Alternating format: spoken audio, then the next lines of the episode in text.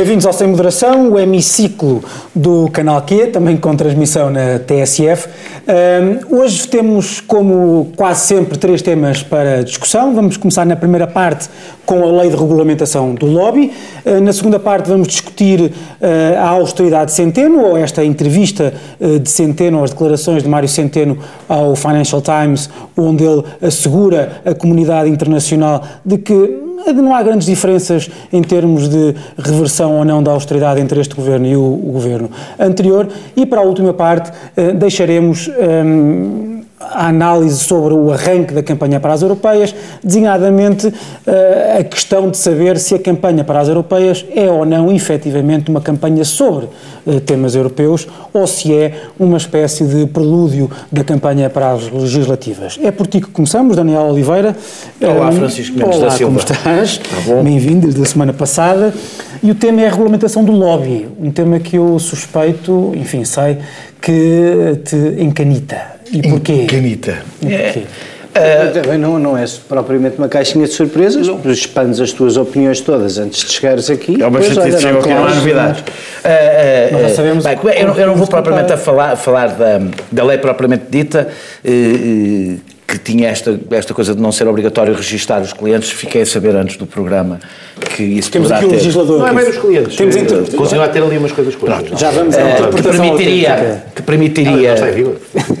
Porque é importante o saber, embrião. o saber os clientes não é um pormenor, porque eh, o o mesmo lobbyista cruza vários interesses e, e- e, do ponto de vista da lei não é Estás indiferente. preocupado com o conflito de interesses do lobbyista? Não, não, não, não, não, estou preocupado, estou- eu, eu, eu já, já vou expor a, Chinese balls. já vou, já vou, já vou pôr a exp- a expor a minha posição, que é, que é uma posição de princípio. Não, tens que expor já, não é? Já Não, não, não, mas Expor- estou só a fazer já. este, este interlúdio, independentemente da posição de princípio que tenha, isto não é um pormenor, porque significa. Eu sei isto por causa, por exemplo, das empresas, da- das agências de comunicação, onde o problema também se põe, que é o jornalista de repente não sabe aquele, aquela pessoa da agência de comunicação que interesses é que ela representa para além daquilo que explicitamente representa, e isso não é um pormenor. Dito isto, eh, eu não acho sequer, eu, sou contra eh, a regulamentação do lobby, eu sou contra o lobby, sou contra a sua regulamentação.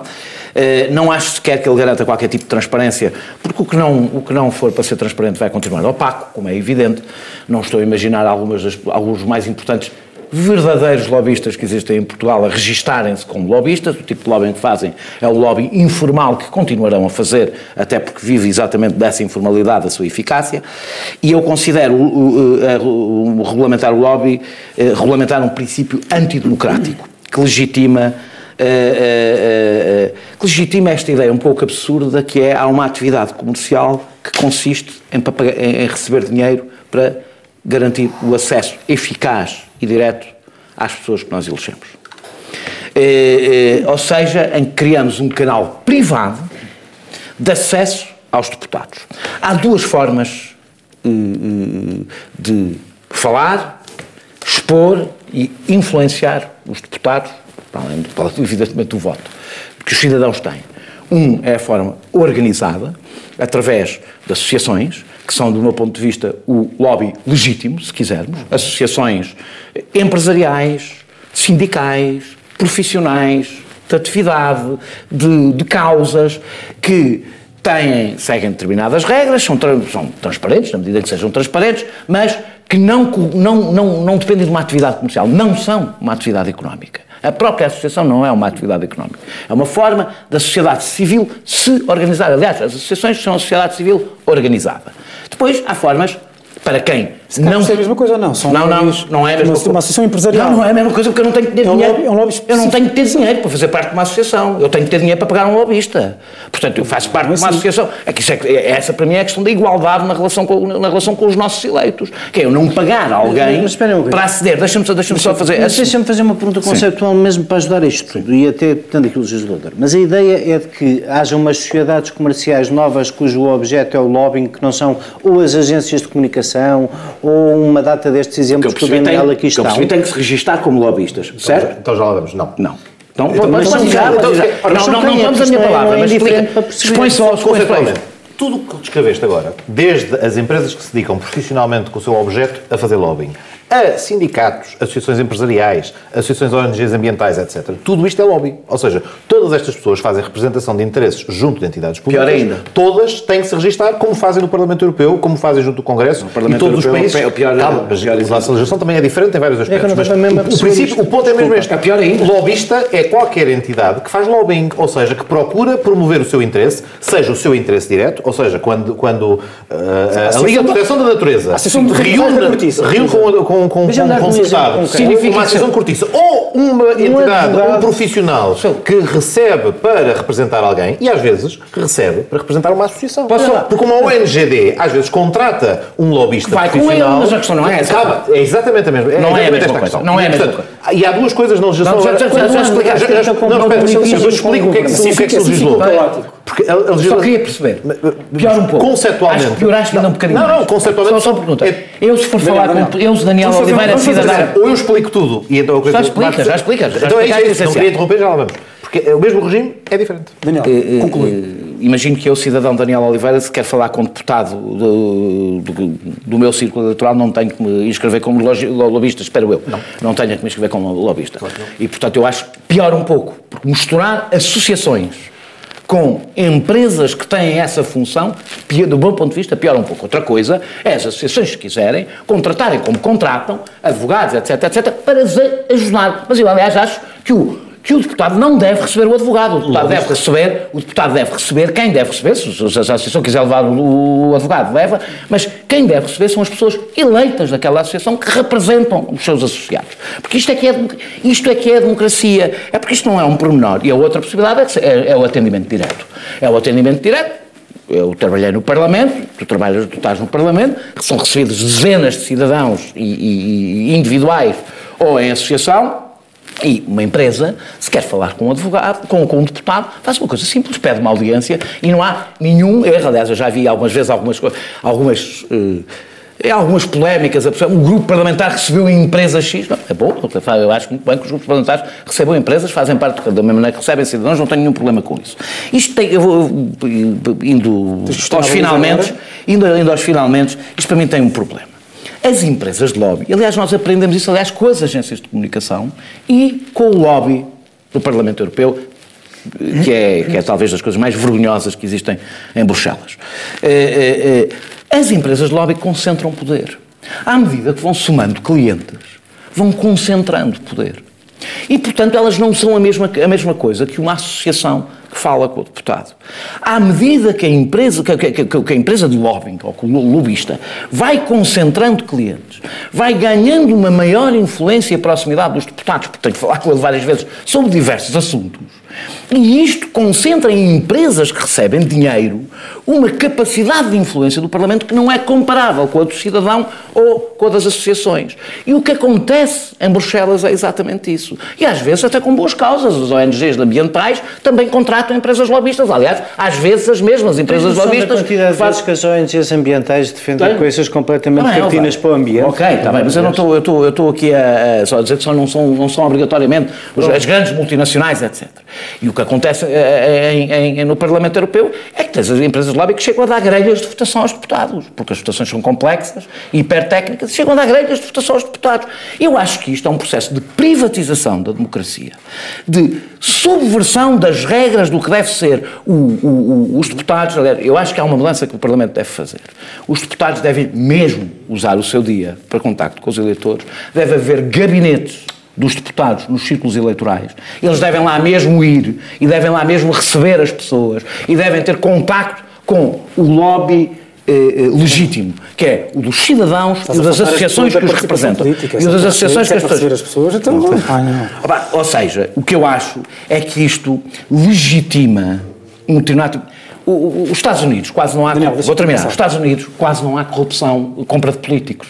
Porquê? Porque na realidade tu legalizaste a compra de políticos. A compra, co- aquilo que se faz cotidianamente nos Estados Unidos com os candidatos, aqui seria crime e daria direito à prisão. Lá, de facto, não tens grande corrupção porque tu legalizaste. Ou seja, o facto de uma coisa existir. Não tem nada a ver com lobbying, tem a ver com lei de financiamento eu, percebo, eu sei que não, eu estou, eu estou, eu estou a tentar explicar. O, o- o processo intelectual é outro. É, o pro- porque o problema é o outro. Não, não, não. Não, O que eu estou a querer não, dizer é que tu regulamentares não aquilo que eu, aquilo que considero ser um, uma, uma, uma legitimação do tráfico de influências, porque é disso que se trata. É disso que se trata no lobbying, porque o grande poder do lobbying, em relação ao resto das associações, é a capacidade de ter muito maior proximidade em relação ao poder político do que tem qualquer associação uh, deste país, ou qualquer cidadão. Pedro, tu és o legislador, deixa-me fazer-te a pergunta da seguinte forma. O Daniel diz aqui uma coisa que, enfim, aparentemente tem alguma razão, que é... Uh, há uma, há uma, a regulamentação do lobby é uma espécie de regulamentação ou institucionalização da possibilidade de algumas pessoas têm mais poder terem acesso privilegiado uh, aos decisores uh, políticos e, e, legislativos. Mas a verdade é que uh, interesses privados sempre houve, sempre, sempre vai haver, contraditórios, complexos, contraditórios entre si, contraditórios com o próprio interesse público e, aquilo que, e a democracia também é um pouco regulamentar isso. Ora Portanto, bem. se calhar regulamentar o lobby o é também, é um pouco, também é um pouco aquilo que já existe. Mas por outro lado, deixa-me só, deixa só terminar, por outro lado, também, por outro lado também se pode dizer que esta regulamentação uh, não vai acabar com uh, lobby, a partir de agora, selvagem, se quiseres. Porque haverá muita gente que não uh, quererá fazer aquilo que fazia ou fazer aquilo que outros faziam pessoas. à vista das pessoas. Uh, mas ainda assim é um passo. Ora bem, em primeiro lugar, a atividade de que estamos a falar, ou seja, de alguém representar legitimamente o interesse seu ou de terceiros... Tu és, legislador não só por seres deputado, mas porque fizeste parte, da, parte da, da Comissão de Transparência... E, portanto, o que está aqui em causa, se estamos perante algo que é equiparado e colocado no patamar do tráfico de influências, então já é crime. E se se considera que esta atividade não é suficientemente uh, uh, banida, então a resposta tem que passar por proibir a possibilidade de uma empresa, eventualmente, se dedicar à atividade do lobbying. É, Portanto, a discussão... É a minha posição. Mas, uh, é Daniel, se não te importas, mas isso é inconstitucional. Ou seja, porque não podes proibir alguém que legitimamente constitui com o objetivo de representar um terceiro de se dirigir e marcar uma audiência para o fazer. Mas agora vais-me deixar falar, já, já, já estás aí a, a, a, meter, a meter a primeira, a, pedido, a meter a primeira. Fundamentalmente, colocou-se em cima da mesa duas coisas. Uma que é eu, eu acho que conceptualmente, conceptualmente é absolutamente, conceptualmente é absolutamente indispensável ter noção de que lobby não é o que o Daniel Oliveira decide o que é lobby. Lobby é efetivamente, a ONG ambiental que se dirige ao Parlamento para fazer lobby é tão lobby quanto o outro lobbyista. Todos têm que registrar, todos têm que deixar presente o que é que vêm representar, seja o sindicato, seja um parceiro social, o que seja. Tudo isto enquadra-se no contexto da representação de interesses. O que tínhamos, e o PS apresentou duas propostas diferentes, uma que era relativa ao registro de todas as entidades que solicitam uma audiência com vista a junto de um decisor público vir representar um interesse, e esta é a parte que foi aprovada,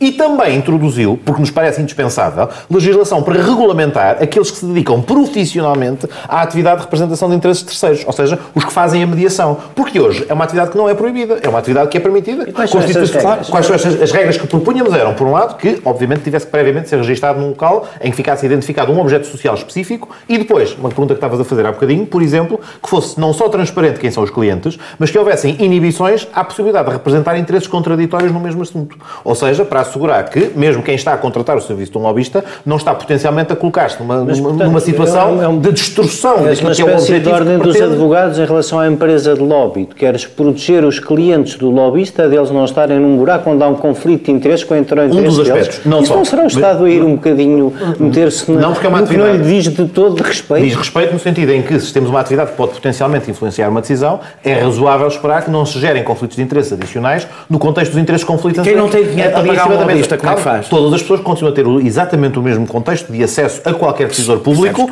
e hoje, faz-me esta pergunta, vou-te a pergunta ao contrário, mas hoje, o que é que isso é diferente do que sucede hoje? Claro. Ou seja, a maior capacidade de acesso, a maior capacidade de acesso por ter mais meios, por poder contratar um advogado, poder preparar uma exposição, por poder enviá-la, não para chegar ao deputado, tudo isto, mas não, ao menos não seja para chegar ao deputado. Tudo isto hoje existe e não tem controlo, não tem regulamentação, não tem, não tem obrigatoriedade. Se permitem, tentar explicar o regime, é sério, porque é mesmo importante. Porque o regime de registro que é criado obriga como condição de concessão de uma audiência a qualquer entidade, seja ela aquela que se representa a si própria, seja um terceiro, tem de ser registado. Posteriormente, tem que ser público no trimestre seguinte as audiências que tiveram lugar e o objeto da reunião. E aqui é que houve uma falha na votação. O PSD votou contra uma matéria que impedia e gerava opacidade onde ela não era suposto existir. Isto já vai ficar clarificado que, quando há um registro da audiência, não só se declara o objeto, mas, no caso de alguém estar a representar um interesse terceiro, sempre, tem que identificar quem é o terceiro e que tem que ser sempre pública seja... desde o princípio a notícia desses encontros, o, ou não? não é porque eu li o artigo da Susana Amador, que traz lido com Susana certeza também. Susana, não, não, não, da Susana, da vice-presidente da Comissão. Susana Amador é deputada do PS. É. Então, Escreve, está certo. imensa Não, não, está certo, está certo, leste o artigo certo. Lê o artigo certo. Para o artigo. E, e- e o tema não é só que o registro fique feito a posterior, é que o registro e a publicidade do encontro, do Claro. processo, de tudo isso seja feito Mas antecipadamente. a única coisa que não fica público são os casos em que há deveres de confidencialidade, porque, por exemplo, as coisas como contactos com a CMVM ou com o Banco de Portugal, em alguns contextos, têm a regulamentação que inibe a publicitação de determinado tipo de reuniões por força da regulamentação do próprio setor. Quase a fazer e estas são ao aqu- Daniel, se as e estas são- dificuldades são tantas, valia mais não Não, termos não, porque tens vantagem, porque podes fazer o escrutínio do processo a partir do momento em que te torna público o que hoje não é. Em alguns contextos, passar- que não, tem que o, o- o conteúdo, o conteúdo da reunião, com quem é que se reuniu, quem é que procurou, quem é que deixou a sua pegada legislativa no processo, regras de conduta no acesso e na forma como não há que é que privilégio, isso muda? não há privilégio nenhum. lá. Transparência, Daniel. Ouve lá. O que é que muda é A a, pegada garantia, informal a garantia que vai passa- continuar a não estar Mas a pegada informal nunca controlarás. Pronto, Ou nunca. seja, E, mas a portanto- pegada formal que hoje passa pelos pingos da chuva, que desaparece, que não tem obrigações de registro, na Assembleia até tem. Mas eu acho que- que vai parlamentares registro. Só mas, mas é isso que está em causa. é Não, não é. Não, Não, a é. legislação aplica-se, eh, cria-se uma eh, digamos, o registro para todos os lobistas é criado no, no Parlamento, mas é utilizável por todas as entidades públicas e por reguladores. Que têm- e tudo. Exatamente, que têm que fazer este mesmo exercício que hoje não o têm. E, portanto, passa a ser possível traçar a pegada Concordo, Zé. Eduardo, Zé Eduardo, quer, dizer uma frase, quer só dizer uma frase. Concordo com tu, disseste uma coisa que não é verdadeira. Não, é o, não é o Daniel Oliveira, isso é verdadeiro, é verdade. que É o legislador. Quatro frases. Não, não, não. É o legislador. É o legislador. Não, não, não. É o legislador. E o legislador, frases. ao contrário do que tu disseste, o legislador pode perfeitamente dizer que não, lobby tem que ser feito diretamente pelas ou as pessoas ou as associações que as representam e não por empresas eh, eh, que funcionam como intermediários. Pode perfeitamente dizê-lo, basta dizer que assim é e que o lobby Mas é apenas mas tem- feito ou pelos, ou pelos interessados diretos ou pelas Martins, associações Mas então que a lei poderia condicionar a forma como alguém decide contactar Com- uma entidade pública? Com certeza eu acho pode, que não é com legítimo. certeza De que facto, pode. não é pronto. legítimo. Pronto, eu acho que é Portanto, não tens perfeitamente- nunca é que não é normas de legítimo. proibição. Há muitas coisas que tu inibes os deputados, porque é que não é legítimo? Francisco Mendes da tem a ver com os tem a ver com o privado, com o particular, com a pessoa que opta por um canal diferente, faz faz um embrulho. isto- Ah, não, Então, não. isso, isso resolve Dá, nada dá, dinheiro, dá, mas não dá, pode. dá, dá, Não, dá, isso dá, não dá, dá, pode. dá, dá, Pronto, dá, dá, chega. Não temos tempo para tudo, não somos nós que vamos resolver Isto isto. crime de corrupção, não é? Não somos nós que vamos resolver isto, mas eu, por acaso, não, não sou completamente insensível à circunstância de nos sentarmos os quatro espontaneamente todas as semanas a uma mesa onde o que os outros dizem nos pode fazer pensar. Eu, eu confesso que. eh, Certo, mas não é em 20 minutos de uma... Certo, não- não- nós a seguir, vamos, seguir nós a seguir vamos discutir a desigualdade entre as pessoas com menos de 20 minutos, nós somos capazes de tudo. Agora, de- de- sem perder tempo com a chalaça. O, o- o- o- eu, eu sou, eu, eu tenderia, ah, quando nós já estávamos a combinar que íamos falar disto, o Daniel tinha dito, era aquela minha chalaça do princípio, que ele já tinha escrito um artigo, e o artigo dele não me deixou completamente indiferente. E, e a tua explicação também não. Repara, não estou a ver qual é a mudança para melhor. Essa mudança de transparência, eu conheço um bocadinho da vida, acho que quem quer ser mesmo eficaz na malandrice não vai querer que ela seja transparente. E boa parte das coisas que o Daniel aqui identifica são malandrice. Eu não queria comparar, eu acho que tu tens razão por um lado, de um ponto de vista, que é assim, eu, eu não considero as, as profissões do sexo um desvalor, mas há países onde elas são proibidas, dizer, não desaparecem por serem proibidas. Dizer, não, não é por proibirmos o lobby, o argumento desse lado contra o do Daniel é que não é por proibirmos o lobby que a malandrice que, a que nós associamos o lobby deixa de existir. O argumento contra ti é que quem verdadeiramente faz lobby quer tudo menos esta transparência e arranjará todas as portas que ainda por cima a lei permite para escapar do registro da verdadeira transparência que precisávamos. Portanto, não vejo em que é que evoluímos. O processo torna-se mais difícil de contornar. O processo, contra, processo, legitimação o processo coisa. passa a introduzir, mas a legitimação não é necessária porque ela é uma realidade que existe, não está proibida. Pode não estar legitimada, não, Não, é? mas, mas, mas está, totalmente Mas legitimada a forma como o diferença é que o que o Daniel está a dizer é que a quer proibir Tucur. E isso ele não isso é sabe, ele não sabe ainda, porque não lida com isto todos os dias. É uma pessoa que não contacta deputados, não representa Ele está a interesse escrever nenhum, artigos em casa. está a escrever artigos em casa. Eu estava a pensar, vou-te gastar mais um. Estava a pensar num caso concreto que aconteceu, Alguma clemência a um caso concreto que aconteceu comigo ontem. Eu não, não levei isto ao conhecimento de nenhum político, mas pretendo levar ao conhecimento de vários. Nem me quer, quer. Na minha vida profissional pediram-me um estudo sobre uma diretiva europeia e como ela foi aplicada em todos os Estados-membros da União Europeia. Para perceber se nos outros Estados-membros da União Europeia se tinha feito com uma abertura grande à concorrência ou com o fecho num monopólio para gerir lá o que quer que seja. Evidentemente que o meu cliente que tem interesse em que haja muitos players e muita concorrência, que obviamente agrada-lhe que a conclusão do meu estudo, que é factual, mas que é a conclusão do meu estudo, é que na maior parte dos países da União Europeia há muita concorrência nesse setor. Isso é o quê? Isso é estudo, é lobby, é, tenho que me registar como lobbyista se for apresentar este estudo a alguém? Não, porque o advogado não pode a atividade de lobbying, isso fica expressamente proibido. Ah, seja, então isto é o quê? Não, isto é, então, mas isto é o quê? eu, no fundo, eu, eu fiz um estudo, eu fiz uma prestação de serviço a um cliente que tem como objetivo produzir um resultado no ordenamento jurídico, que eu acho absolutamente legítimo e convencional. É o estudo produzido. Ah, porque não leva a associação? E porquê não levam em vida?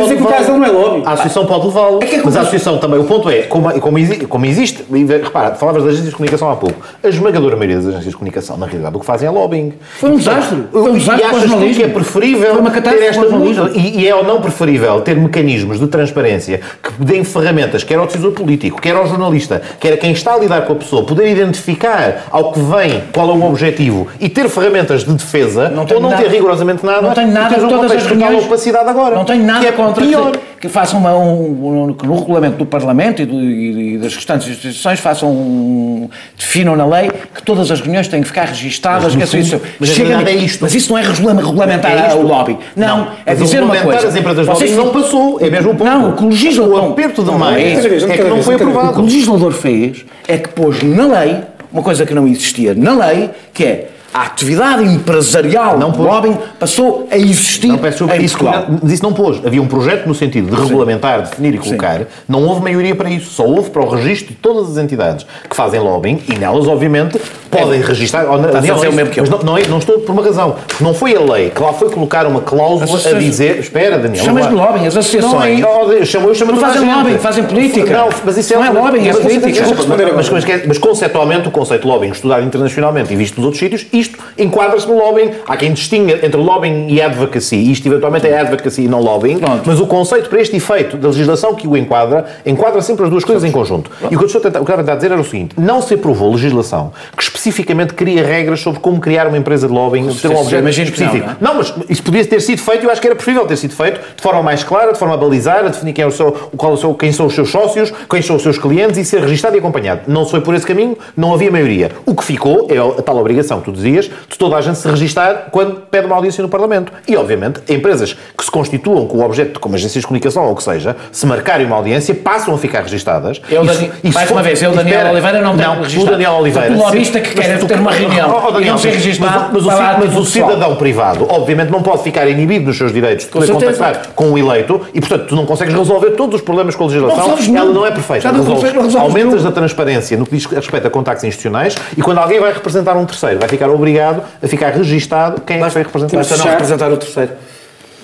Uh, e com, é com isto que fechamos a primeira parte do Sem Moderação de hoje. Voltamos já rapidamente para discutir Mário Centeno, austeridade ou não austeridade e uh, a questão da uh, igualdade de pagamento ou igualdade de salários ou igualdade de rendimentos dentro das empresas portuguesas. Até já não tenha propensão para fazer um acordo, se calhar, ao que chamam de Bloco Central? Eu não sou defensor dessa ideia de, de Bloco Central. Acho a que... política deles mantém-se. Pensando que pode governar numa aliança de Bloco Central. Não deixar passar nada em branco.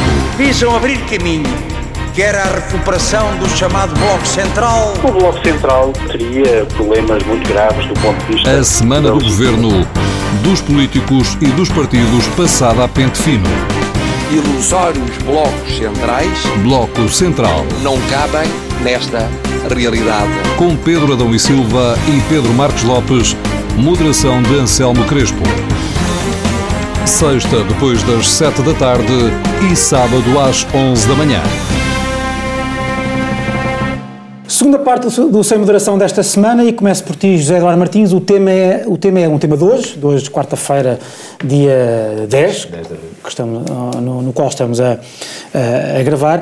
Uh, há uma, um especial do Financial Times sobre Portugal, uh, no qual é citado uh, Mário Centeno, que em declarações ao jornal terá dito que enfim, não houve assim, não foi feito por este governo nada assim de muito diferente do que foi feito pelo anterior governo, uh, da PAF, portanto PST-CDS, e isto no fundo, traz-nos, uh, traz à baila alguma das, algumas das coisas que nós dá tivemos aqui ao Daniel, é? Dá razão ao Daniel, dá razão, enfim, dá razão a ti também. E, e traz e no fundo, deixa-me deixa colocar a questão, e no fundo, o Centeno é quem manda. Este fim de semana, este tirando o Ministério uma... do Ambiente e o Fundo Ambiental, não há nenhum orçamento que não seja ele que decide, Ministério a Ministério, o que é que acontece. Portanto, quando falas de Centeno, falas da governação. Fala com respeitinho. Fala com respeitinho. Este fim de semana houve... Este, este fim Mas que assim, é uma coisa que as pessoas gostam, o Ministro mais popular nas sondagens. Deixa-me fazer pergunta. Este, este fim de semana houve um, ou no final da semana passada, não sei, houve um, um caso, houve um, um caso que, teve que esteve nas notícias que é relativamente simbólico de tudo isto. Primeiro-Ministro foi inaugurar um paquete que foi construído nos estaleiros navais de Viana do Castelo. Essa dizendo, privatização de, quando, quando há cinco anos o Partido Socialista tinha dito que ia ser um terrível a privatização, o Bloco de Esquerda chegou ao ponto, que é uma coisa que, que o Bloco de Esquerda, que o Bloco gosta muito de fazer, que é apresentou uma queixa-crime contra a privatização. Uh, Mário Soares uh, foi ao, ao, aos estaleiros navais para uma vigília contra a privatização e agora temos António Costa de Smoking uh, a celebrar a privatização. No fundo, isto, isto, foi, a privatização que eles foi, não, foi o barco. Foi o barco. Pois, mas o barco não era feito se não fosse a privatização. É tal e qual, é aquela carteira de encomendas existia. Não, não, alguém que se quiserem discutir os estaleiros navais de Viana do Castelo, como lá fui deputado 12 anos, posso-vos explicar porque é que, evidentemente, sem a privatização todos estariam no desemprego. a questão. No fundo, estamos todos a chegar, estamos todos a chegar um pouco à, à, à conclusão de que o, o, o a grande alternativa que o PS tinha, agora reconhecido pelo, pelo, pelo Mário Centeno, não era assim exatamente uma grande alternativa.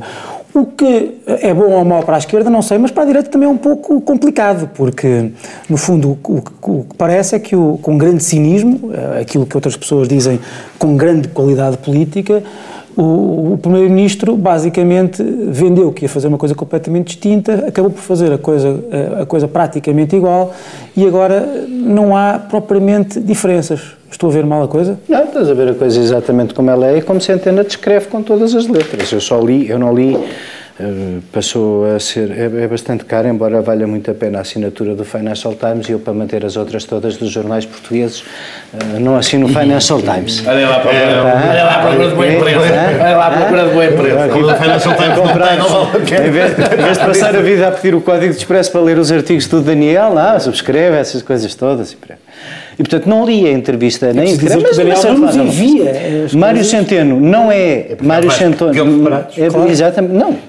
Não pede, não pede a nossa opinião antes, isso é que é grave. Uh, Mário Centeno, pela descrição que é feita dos jornais portugueses sobre o que, ele, que eu subscrevo todos, que, sobre o que ele diz ao Financial Times, ele não tem. Eu não sabia. Eu não sabia. O, o, homem é de uma coerência à prova de bala. Temos que reconhecer isso e esse é que é o problema da direita. O problema da direita é que ele diz, no fundo, o quê? Como nós precisamos de fazer uma maioria parlamentar, aceleramos um bocadinho a devolução dos rendimentos. Mas conseguimos. Não, por conseguimos, conseguimos ao mesmo tempo, conseguimos ao mesmo tempo que aceleramos essa devolução de rendimentos, apesar dos relatórios da OCDE, que só são discutidos pelas piores razões, indicarem que a nossa convergência com a União Europeia é praticamente nula nestes anos espetaculares de boom, que a nossa população está cada vez mais envelhecida, o que significa basicamente o fim da economia no futuro. As, os, os, os, os, problemas são especialmente graves. Tudo, tudo, isso que está no relatório da OCDE, ele tem presente, e por isso é que o relatório da OCDE, como sabes, os Estados-membros pagam os relatórios que encomendam, e portanto, por isso é que o Mourinho Félix pode discutir se o Santos Pereira lá punha o Sócrates ou não punha o Sócrates, todas essas coisas. Só o facto um eu, eu, fui ter que ir, isso por acaso é errado, isso por acaso é errado.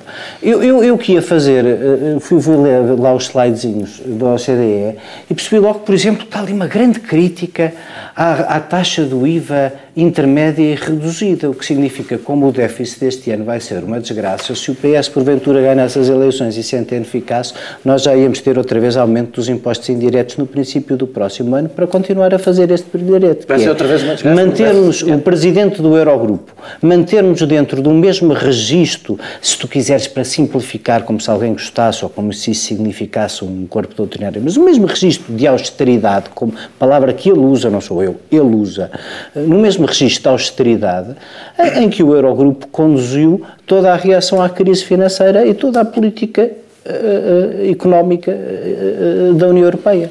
E, portanto, basicamente, o que é que ele admite? Admite que não tinha grandes alternativas, admite que o crescimento circunstancial e conjuntural da economia, mesmo sem convergência com a União Europeia, permitiu esta carga fiscal gigante que vai, apesar do investimento público mais baixo de sempre, mantendo viva a quimera da, da, da devolução de rendimentos mais rápida, que permite ao Primeiro-Ministro depois fazer a propaganda que faz em cima disso, e aos que acreditam na geringonça, viver na ilusão de que houve alguma coisa ou podia ter havido alguma coisa diferente eh, do PS que sempre houve.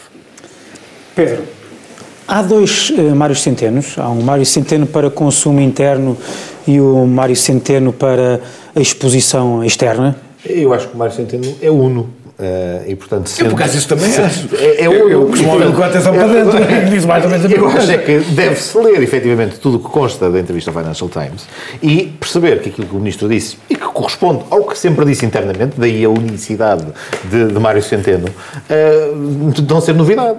Portugal manteve a trajetória de consolidação orçamental acelerou, como objetivo, aliás. acelerou, mas para o que, para o que interessa, manteve-a. Manteve como prioridade o cumprimento das metas europeias, sempre foi um aspecto assumido desde raiz, mas todas as opções políticas de governação, já antes de formação de Geringonça, portanto, ainda na fase de apresentação do programa eleitoral, na pré-campanha, na, na apresentação do cenário macroeconómico que foi traçado anteriormente, sequer a haver, enfim, projeto de Geringonça em cima da mesa, apontava no sentido de que, perante este objetivo, de manter a consolidação orçamental, todas as oportunidades que se podem explorar, aquelas que o Eduardo há bocadinho referia, que ele disse, bom, explorou algumas alternativas, mas explorou-as todas, foram colocadas em cima da mesa com vista a fazer duas coisas. Por um lado, a efetivamente aliviar a dimensão da austeridade que penalizava os rendimentos das famílias, no que diz respeito aos salários, no que diz respeito às pensões, no que diz respeito aos cortes que ocorreram previamente no, no período que antecedeu, ao mesmo tempo que se mantinha uma trajetória de consolidação e ao mesmo tempo que se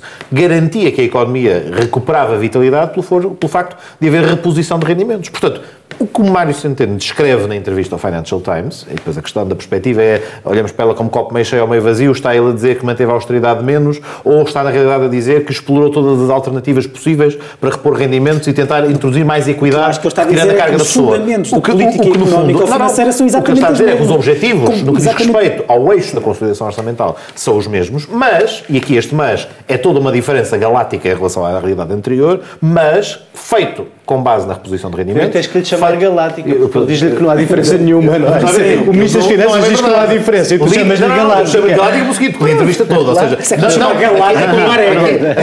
Não chama galáctica como marega. Ajuda. Sim, eu também de vez em quando digo. pode hiperbolizar. É um galáctico. Não é. Substancial. É difícil. Tremenda. Significativa. É difícil. É difícil. É difícil fazer isso quando é ele próprio que diz foi pouquinho. Mas ele diz não logo assim. Nada disso. Porque ele diz logo a seguir na mesmíssima entrevista ele enfatiza a devolução de rendimentos e a forma como isto se projeta de facto na esfera das pessoas e mesmo a, a, questão da carga fiscal. Ora, a carga fiscal máxima que temos, desde logo, em primeiro lugar, há que ter presente que o peso das receitas do Estado entre nós no PIB é inferior, continua a ser inferior à média da zona euro. Depois, a carga fiscal resulta essencialmente precisamente destas coisas que foram induzidas em parte também por estas medidas. Aumento de emprego, Sim. aumento da atividade económica e que, espera... Quais são o que é que nós recebemos? Espera, espera, já lá vou também. Os outros países têm serviços públicos assim financiados a sério ainda antes de lá irmos para iguais níveis de rendimento que tínhamos, até registra-se uma diminuição daquilo que é o peso dos impostos das famílias e, não, e, e, e ou, ou, a manutenção de como ele estava. Portanto, o que é uma redistribuição diferente do peso da tributação, por um lado, e há, obviamente, melhor eh, performance nas receitas, porque tem a ver também com a forma como a economia evoluiu, como ela funcionou. E agora, a, a, a, a questão, digamos, para a frente é como manter os dois objetivos e continuar a, espelhá-los. E aí é que entra a tua pergunta, esta questão, este, este comentário dos serviços públicos. Há serviços públicos em relação aos quais se retomou uma, enfim, uma, uma, uma estratégia de investimento e eles estavam em abandono, em alguns casos, há, há, muitos anos e, portanto, não é fácil fazer essa recuperação. E, obviamente, sabemos que há zonas mais críticas e que precisam e continuarão a precisar de atenção, desde o Serviço Nacional de Saúde ou outras áreas em que é necessário mais investimento, mas, de facto, não é possível fazer tudo ao mesmo tempo. E, portanto, a, a possibilidade e as ofertas em cima da mesa de assegurar esta política económica e orçamental e produzir estes resultados que estavam assentes no programa do PS, que foram acelerados, se quisermos, com o efeito de geringonça em termos de prazos, mas o que é facto é que para alcançar estes objetivos, as medidas necessárias foram tomadas sem um sacrifício complementar ou, ou sem a continuação do nosso sacrifício que, que, que, tínhamos até aqui. E é isso que resulta também da entrevista, que lá está, a enfatizar se há mais, se se quiser dizer, ah, isto é tudo a mesma coisa, é tudo a mesma austeridade, mas na realidade não é, e há diferenças que são qualitativas e não apenas quantitativas. Daniel, é... os teus pensamentos sobre o Ministro das Finanças do Governo que tu apoias?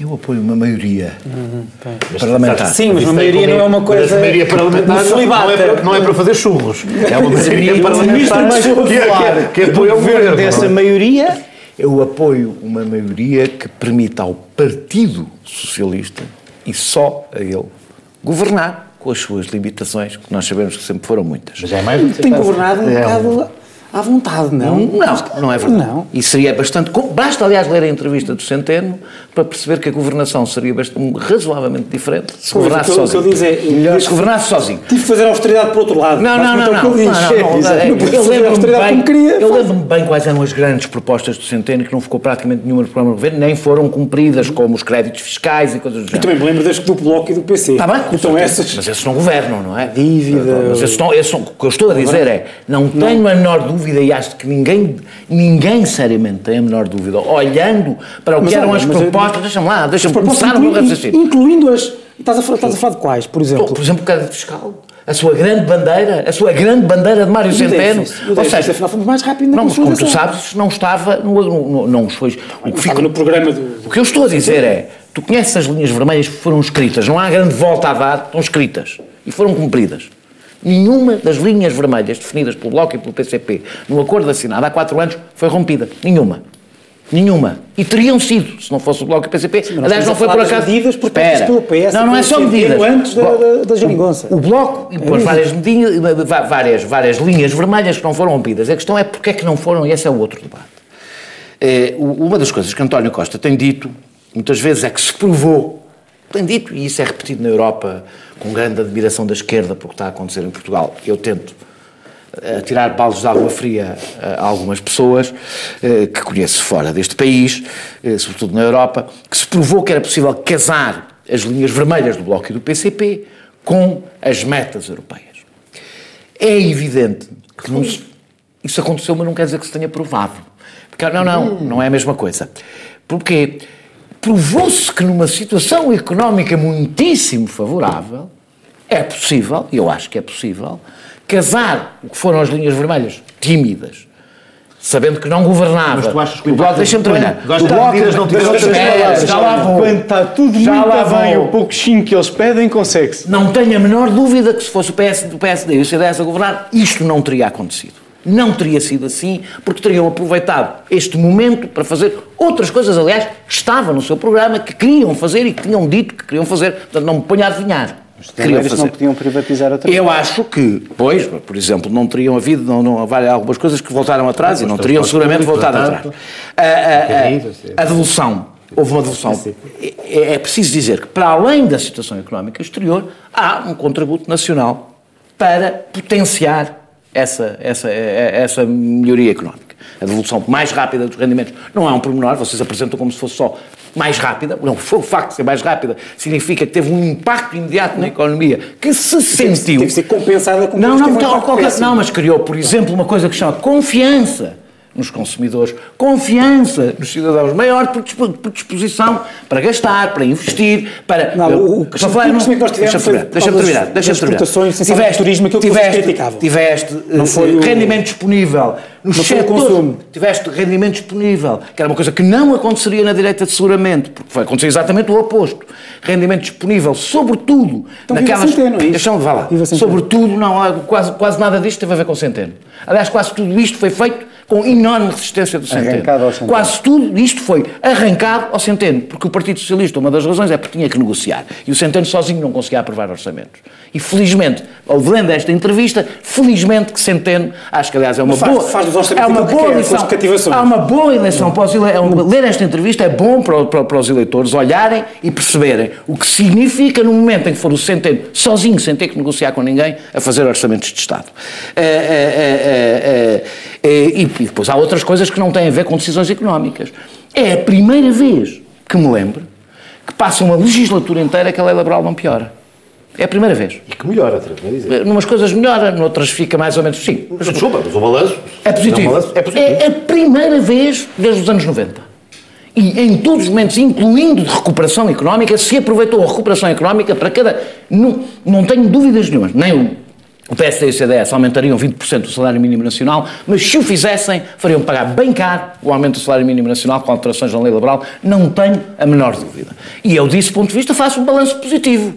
Como quando eu digo que não é o governo que Já eu não apoio. mais tempo para Então- fazer então- a então parte negativa do- A parte negativa. Não, a parte Ficamos aqui, ficamos não. Não, há- não, não, Vamos ficar assim. Não, não, não. Não, que- não, não, não. A parte negativa não. É que, por acaso, isto, aqui uma parte razoável aqui era negativa. É que eu acho que mal a situação económica pior, vai-se à prova dos nove de que o governo que Já é está, possível que é possível que é possível casar eh, as, li- as linhas vermelhas vai-se a tese Já que é já possível tivemos não um debate, ter já estivemos num debate sobre isso, que esse é que é o grande Que é- desafio à cooperação à esquerda. Que é possível- saber se há condições de criar Espera, espera. opções quando as Ah, tem que haver confronto. Tem- Claro, tem- é vai- claro. não vais ter outro remédio senão ter grandes clivagens com a Europa. E, não, e, sobretudo, é mau sinal quando a situação é boa, quase ir para além da União Europeia. Porque foi isso que este governo fez. Foi para além das exigências da Comissão Europeia. Deixa-me só terminar dizendo isto. Há um dado que saiu esta semana muito interessante, que foi o DN, foi uma coisa feita por jornalistas, não é, é pouco habitual neste tipo de coisas, em que fizeram as contas dos, do- do- dos salários dos, do, do, do CEO, da- do PSI 20 e os salários dos trabalhadores dessas empresas. Eu não vou entrar em pormenores, mas fica só este dado. Em 2014, o salário médio de um CEO do PSI 20 era 700 mil euros por ano, aqui entra tudo. Em 2018 era 1,1 milhão. Ótimo, dirão. Bom, há mais dinheiro, a situação económica está melhor. Acontece que os trabalhadores não mexeu. Praticamente não mexeu destas mesmas empresas. Ou seja, os CEOs ganhavam 33 vezes mais e agora ganham 52 vezes mais do que os seus trabalhadores. E isto diz uma coisa do modelo, ou seja, o que é que acontece em Isso Portugal. tem a ver com Centeno. Tem a ver com isto. Tem a ver, não tem a ver com o tem a ver com o governo. Tem a ver com esta situação. Tu. O governo meteu esta questão na agenda. Não, não, não, não, mas não é o quê? legislação. Mas não é. Não, não, não. Eu sei, mas não, é é na fácil legislação. É, é. Não sei o que você quer Isso muda de uma maneira. É fácil. Não é é, fácil. é vocês não vão querer discutir isto no fim do programa. Pá, quer dizer uma frase? Quer, a Fala- conclusão? fala a frase, temos que ir- a conclusão? Isto resolve-se de uma maneira, é a única forma de resolver, é dar mais poderes aos trabalhadores nas empresas, porque é a única maneira, é assim que se divide. Divide-se mais ou não, mas o recurso dependendo do poder negocial cada um tem. E isso não mudou. Ou seja, o essencial significa que vamos continuar a ter uma realidade. Quando a coisa melhora, os trabalhadores ficam na mesma e ficam satisfeitos. Quando a coisa piora, os trabalhadores vão por aí abaixo. E é isto que este governo não mudou. E há um lado que tem muito a ver com Mário Centeno, que é o olhar que Mário Centeno sobre a economia, o papel do Estado e o papel das finanças públicas. Já não temos mais abusiva na imputação desse efeito a, a opções do governo, porque repara, é um, é- descreves não, um problema estrutural do modelo económico atual que temos. Que foi agravado com este que- governo. que- foi não é agravado com este que é governo. Não foi agravado com este Nem governo, sequer é uma particularidade Não mudou grande coisa, mas a luta continua na terceira parte do Sem Moderação. Os eh, ouvintes da TSF poderão mudar para o canal Q ou esperar pelo podcast. Até já. Os sítios precisam de Estado e os Estados precisam de sítio. Num mundo em turbulência, as explicações para o estado do sítio. Um olhar global e especializado para as histórias e protagonistas que marcam o nosso tempo. Estamos mais livres ou mais sitiados? Quanto mais sitiados, mais livres. O estado do sítio. Um programa de Ricardo Alexandre e José Cotileiro.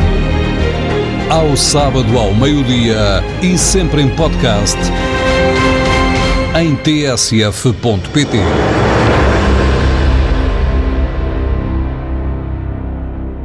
Terceira e última parte do Sem Moderação desta noite. O tema é a campanha para as europeias, é um tema, Pedro Delgado Alves, é por ti começo, é um tema que, de que nós não temos falado aqui muito, mas enfim, temos que começar a dar atenção porque os motores estão a aquecer uh, em grande força mas aquilo que nós mas, verificamos aliás, é que. Vamos até ganhar um prémio de ser o primeiro espaço é, informativo ou noticioso a abordar o facto de haver umas eleições europeias daqui a um mês. e que daqui a um mês e que podem eventualmente ter temas e questões que podem ser objeto mas não tem sido se diz, discussão. Uma, não mas é? tem sido propriamente uma campanha sobre uh, as europeias, uh, incluindo, aliás, por parte do Partido Socialista, por duas razões. Em primeiro lugar, porque o cabeça de lista do PS às eleições, não sei se sabes, é um senhor chamado Pedro Marques, não tem. Ah, Pedro, Pedro Marques é... Não é aquele Pedro Marques Lopes, não, é um Pedro Marques, é outro.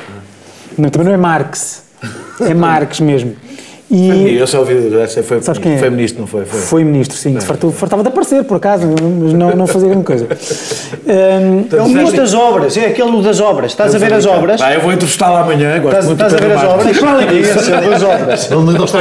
E para além disso, estás a ver o das obras. E para além disso, António Costa, que aparece mais que Pedro Marques, uh, uh, parece que tem vergonha do seu candidato, e disse esta semana pede aos eleitores que nas europeias votem em massa no Partido Socialista para, como sinal de reconhecimento da governação do Partido Socialista. Ou seja, o próprio Primeiro-Ministro quer fazer, aliás, já se notava isso com, com, a, com, a, com a indicação do, do cabeça de lista um, Pedro Marques, parece que o Partido Socialista quer fazer destas eleições europeias um plebiscito ao governo e está pouco interessado em falar de temas europeus. Ora bem, eu acho que estamos a, há dois debates paralelos que vamos fazer agora. Um tem a ver com o facto de eh, desde toda a ciência política, descreve as, as eleições europeias como eleições de segunda ordem. E infelizmente. Segunda, a, segunda ordem. Só porque só há duas. Não, porque se pôr em, em dois degraus. Só houvesse quatro, mas facto. O carro em segunda mão, pode ser em quinta ou sexta, mas. Mas a partir é, da tua perspectiva, é, segunda, para ti é de segunda, mão. Não, não nem tens como fazer a investigação para trás. De facto, inevitavelmente, por várias razões, mas essencialmente porque as questões e os temas europeus, muitos deles, apesar da sua, do seu caráter estruturante, estão distantes do, dos eleitores e não são fáceis de introduzir na campanha, inevitavelmente, e não é uma singularidade portuguesa, tornaram-se em eleições de, eh, eh, de, enfim, consoante a perspectiva de quem está no governo ou na oposição, de validação ou de ataque a, a quem se encontra em funções, tornaram-se locais também muito frequentes para voto de protesto, ou seja, é fácil e, enfim, não há, não há uma... Ou até voto de simpatia também. Mas, sim, mas protesto no sentido antissistémico, o que seja. Porquê? Porque não há, de facto, o eleitorado não retira ilações da eleição para o Parlamento, ou, ou seja, acha que não se retiram ilações de uma eleição para o Parlamento Europeu e, portanto, e que não, não, não, tem efeito, é não tem eternamente sábio. Não sei se é eternamente sábio, porque verdadeiramente hoje... Hoje... Mas diz, exatamente contrário ao sentimento Mas diz, diz quanto, diz quanto ao facto de não haver essa percepção. Diz quanto ao facto de não haver essa percepção, mas na realidade o Parlamento Europeu tem efetivamente um conjunto de competências que têm vindo a ser alargadas e que hoje são determinantes em muitas questões que têm impacto direto na vida das pessoas. Essa percepção não existe.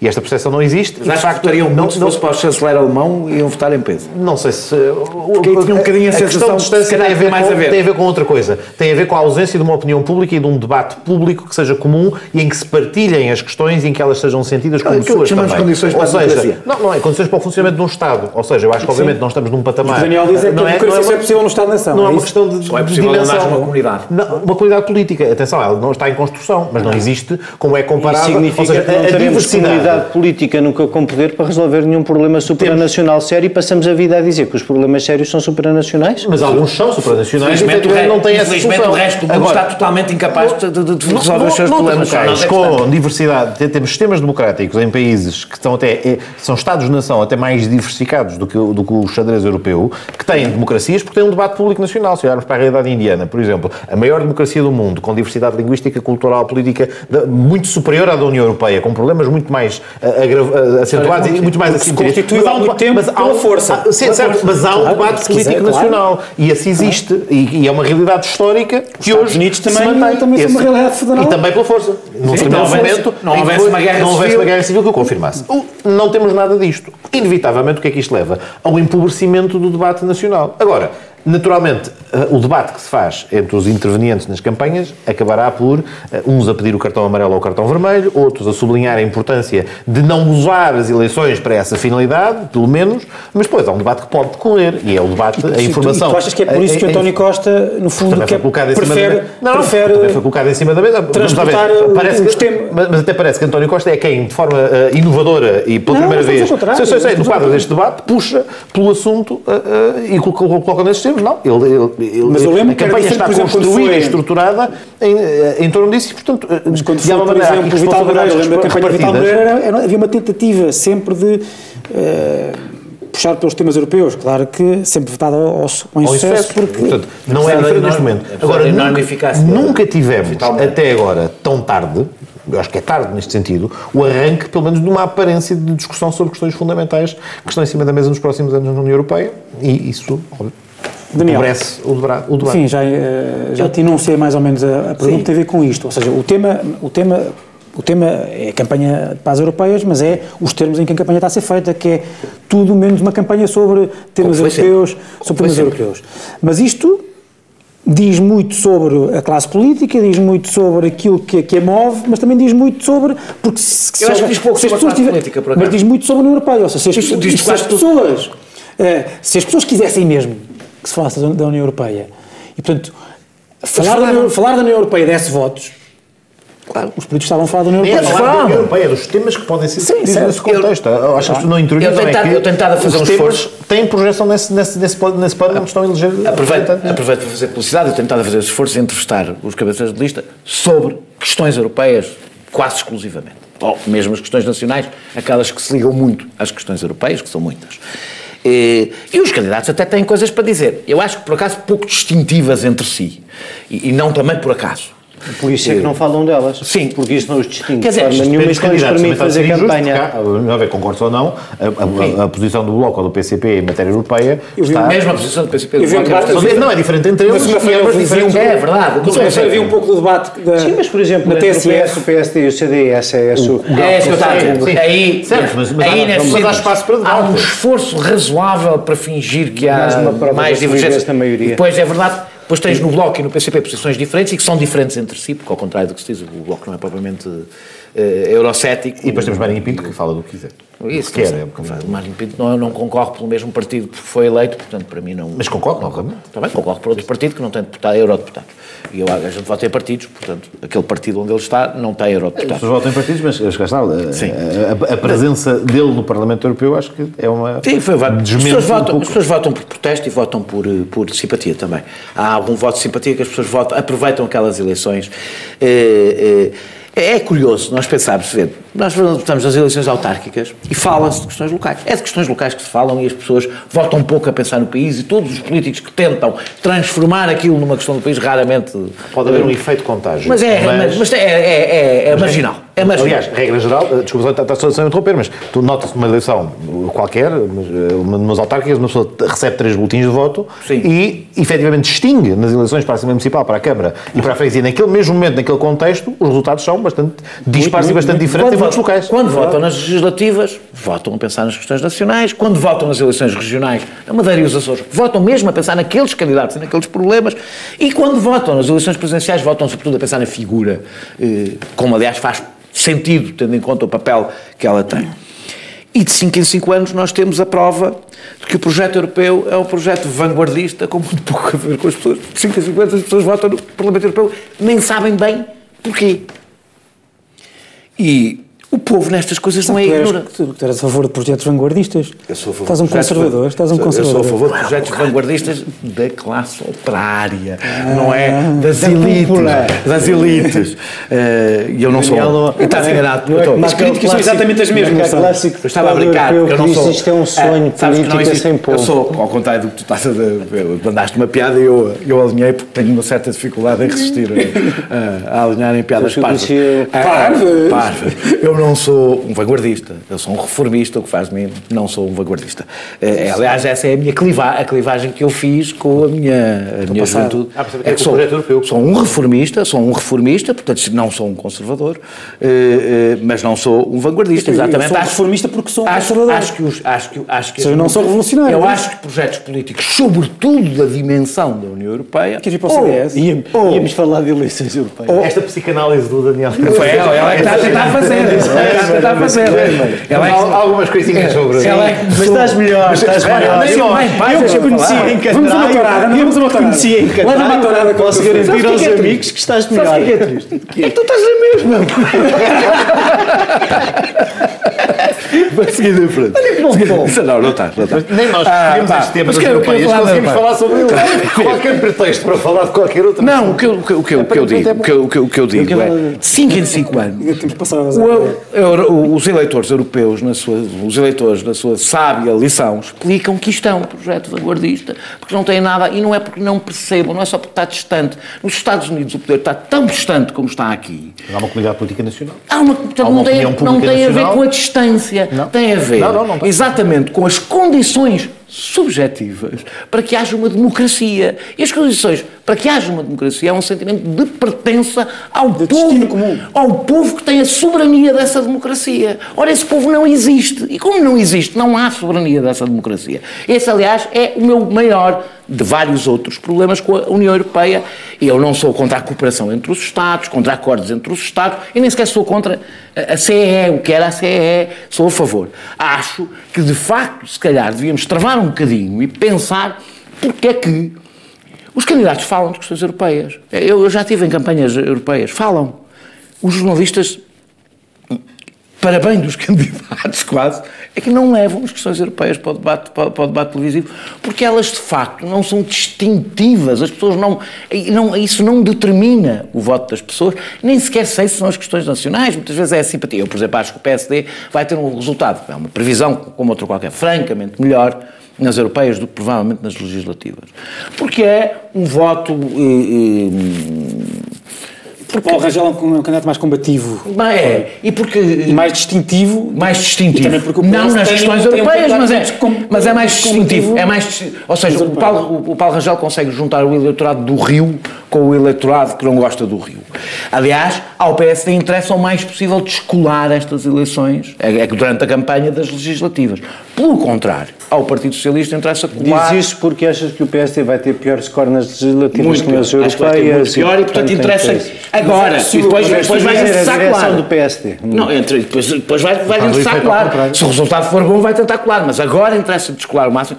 Pelo contrário, o Partido Socialista interessa-lhe colar o máximo possível é esta votação. E eu não acho que a escolha, ao contrário, tenho ouvido dizer, a escolha dos dois ministros tenha qualquer influência, até porque não são dois ministros muito. E a do Pedro Silva Pereira, Muito, que tem alguma? muito, muito, muito, muito conhecido. Não, acho que o Partido Socialista vai ter a votação, acho que vai ter provavelmente também menos nas europeias do que, do que terá nas é que legislativas, porque o. Costa tem um peso político maior. Eh, há aqui um dado que, não, apesar de eu ter dito isto tudo, que não é um pormenor. O facto de ter-se umas eleições legislativas a três ou quatro meses, europeias, a três ou quatro meses das eleições eh, legislativas, torna. Torna Era inevitável. era inevitável que estas eleições fossem, na realidade, um, mesmo que não tivesse todos estes problemas que estamos a dizer, estas vão ser as eleições menos europeias de todas, curiosamente, no problema, num momento em que o debate europeu até é mais vivo. sim, Ah, Desculpa só interromper, mas é curioso. Vive e popular. não, Não, não, há- em 50 2009, não, mas em 2009 há, há, há 10. Mas é curioso, as primeiras eleições para o Parlamento Europeu realizaram-se no mesmo dia de umas eleições legislativas, simultâneas, e com uma claríssima diferenciação de resultado. Por uma razão. E- por, por- por candidatos. Não, por um candidato. Um candidato não... Está bem, por Lucas o, Pires. Lucas Pires. O Lucas Pires fez alterar todos os resultados, É, como teve não- uma votação muitíssimo maior que o CDS na Mas, legislativa, e depois isso alterou todo o jogo, o todo o xadrez. resultado, o resultado do PS também e do PRD diferentes. Portanto, Com o PRD efetivamente havia diferenciação e as pessoas perceberam que estavam a discutir coisas diferentes. Não, não, as pessoas julgavam. Que era a a primeira.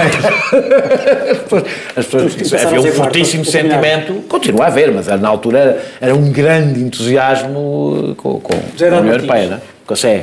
Não, não preciso de pergunta. Diz o que Não quiser. precisas de pergunta e como temos pouco tempo, eu não, eu não vou, até porque hum, Estás confiante para o PC? hein? estou, estou confiante que o Paulo Rangel vai fazer um bom resultado e era mesmo isso que eu te E achas que queria esse dizer. resultado depois pode impulsionar o PST para um resultado mais melhor do que. Ah, pelo menos cria, cria um ambiente. De, espero, sim, espero que sim, cria um ambiente, cria um, cria um ambiente prévia, de dúvida né? e, e, depois de, do que já aconteceu com as sondagens e com os resultados do atual Primeiro-Ministro, não vejo porque é que não é de ter esperança.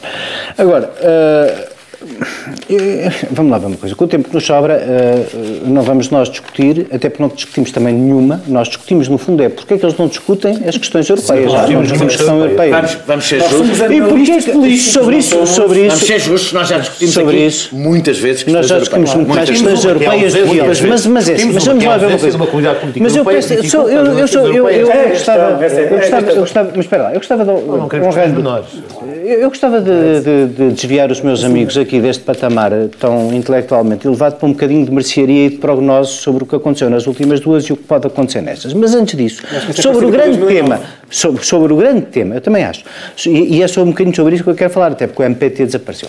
Mas, Mas o Marinho ter... Pinto e os dois deputados que ele tirou ao Bloco de Esquerda, basicamente, porque os tirou ao, ao Bloco de Esquerda, Vais ter pano, não sei se vais ter. Aliás, o resto já lá vamos. Quer dizer, não quiseres falar sobre isso, deixa-me agora a mim falar no pouco tempo sobra.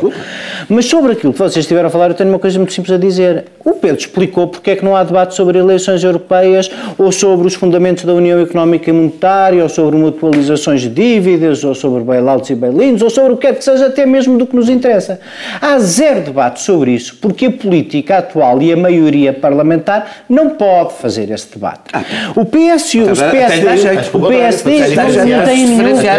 Não tem nenhum. Nenhum, nenhum, nenhum. O que isso demonstraria, a evidência, é que há tal como sempre houve na nossa matriz política, o que isso demonstraria é que há três partidos moderados de centro, que vivem bem com o projeto europeu e dois que não. não e há um bem. governo saber, composto por um partido bem. moderado de centro que vive bem com o projeto europeu, apoiado por dois que querem acabar com ele. Essa é que, isso é que era a demonstração que ficava. Até da posição dos dois. Sobre, são posições muito diferentes sobre eles. Não interessa. Leiam Ana Arendt, as origens do totalitarismo. O que distingue, antes de mais, é se és moderado e do centro ou se não és moderado e do centro. E tu tens três partidos moderados. Tens três partidos moderados e do centro. Não, tens um partido moderado do centro embaraçado por ser apoiado por dois que não são. E essa é a razão. Essa é a minha opinião. Essa é a minha opinião. Ainda nem comecei. Essa é a minha opinião sobre a qual. Essa é a minha opinião. Gostam nada. Gosto imenso. Daniel, se tu gostavas que os eleitores do Partido Socialista fossem como tu, mas não se sabes. Se isso fosse, não Se, isso, se isso fosse verdade, Bom, que gostam, claro que gostam. Gostam, gostam, gostam. gostam de ficar à solta com, com é dois otários a quem não têm dado nada. Ah, isso, isso, isso, isso imagino que gostem.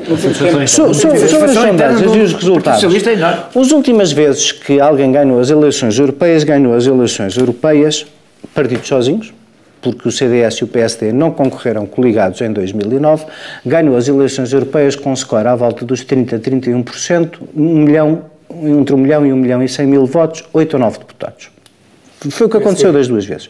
Uma vez o PSD elegeu 9, depois o PS elegeu 8 em 2009. Foi a tal vitória pífia do António José Seguro que fez a revolução, que, que trouxe os amanhãs que cantam. O que é que aconteceu nessa eleição? Nessa eleição, o, o MPT de Marinho Pinto, eh, beneficiando da, da, dose de populismo que lhe vinha associada, conseguiu eleger dois deputados. Na televisão? Na televisão conseguiu eleger dois deputados e o uh, Bloco de Esquerda passou de três, que tinha em 2004, a um deputado também, em 2009. Só recordar, que podes não estar a recordar, que o Bloco, quando teve esse resultado, foi logo a seguir ao pior momento, foi o pior momento político do Bloco. Foi o pior momento político do Bloco e teve a dissensão do seu anterior cabeça de lista fazer um partido que teve... Cabeça de lista não, era o número 3 Era o número 3. Número 3. Cabeça de lista era, era, era Miguel Portas, depois a Marisa ah, Matias e depois o... Mas o seu, o, seu número, o seu número 3 da lista ter feito, aliás, suspeito também contigo, um movimento que teve 71 mil votos. Nessas eleições votei no PCP, portanto estás completamente enganado. Ah, não sei. É posterior. Desculpa. Meninos, já não temos tempo para essas. Uh, o, que eu queria dizer com isto tudo é que é assim. Acho que faltam 400 mil votos à direita e isso é que me preocupa. Porque entre o 2009, a soma do CDS e do PSD, e, e o que foi o CDS e o PSD em, em 2014, faltam aqui 300 a 400 mil votos. Há uma diferença de 300 a 400 mil votos. E isto para a direita também é um teste. É o teste de ver se consegue, a três meses das legislativas separada, começar a recuperar esses 300 ou 400 mil votos que lhe faltam para depois ter sucesso e todos os pressupostos do dia a seguir, também dos poderes ser sorridentes, estarem lá. Eu isso confesso, ainda não estou a ver acontecer. Porque vejo o Paulo Rangel bem, mas vejo os votos do MPT não vejo ninguém a aproveitar à direita os votos que o MPT vai perder. Não tenhas dúvidas, não tenhas dúvidas que é evidente, olhando para que o Bloco vai evidentemente recuperar uma parte razoável, porque isso foi um período muito específico do Bloco, em que o Bloco nas legislativas tinha passado para metade da sua votação. Sendo certo que para eleger um deputado ainda são precisos 140 mil votos, e isso significava, por exemplo, para que o PAN entrasse, Zé, teria que duplicar a votação que teve da última vez. Aproveito, aproveito esta, esta branca de uh, comentário para... Uh, fechar o programa. Voltamos para a semana com mais temas, dois, três, e com os mesmos uh, participantes. Até lá.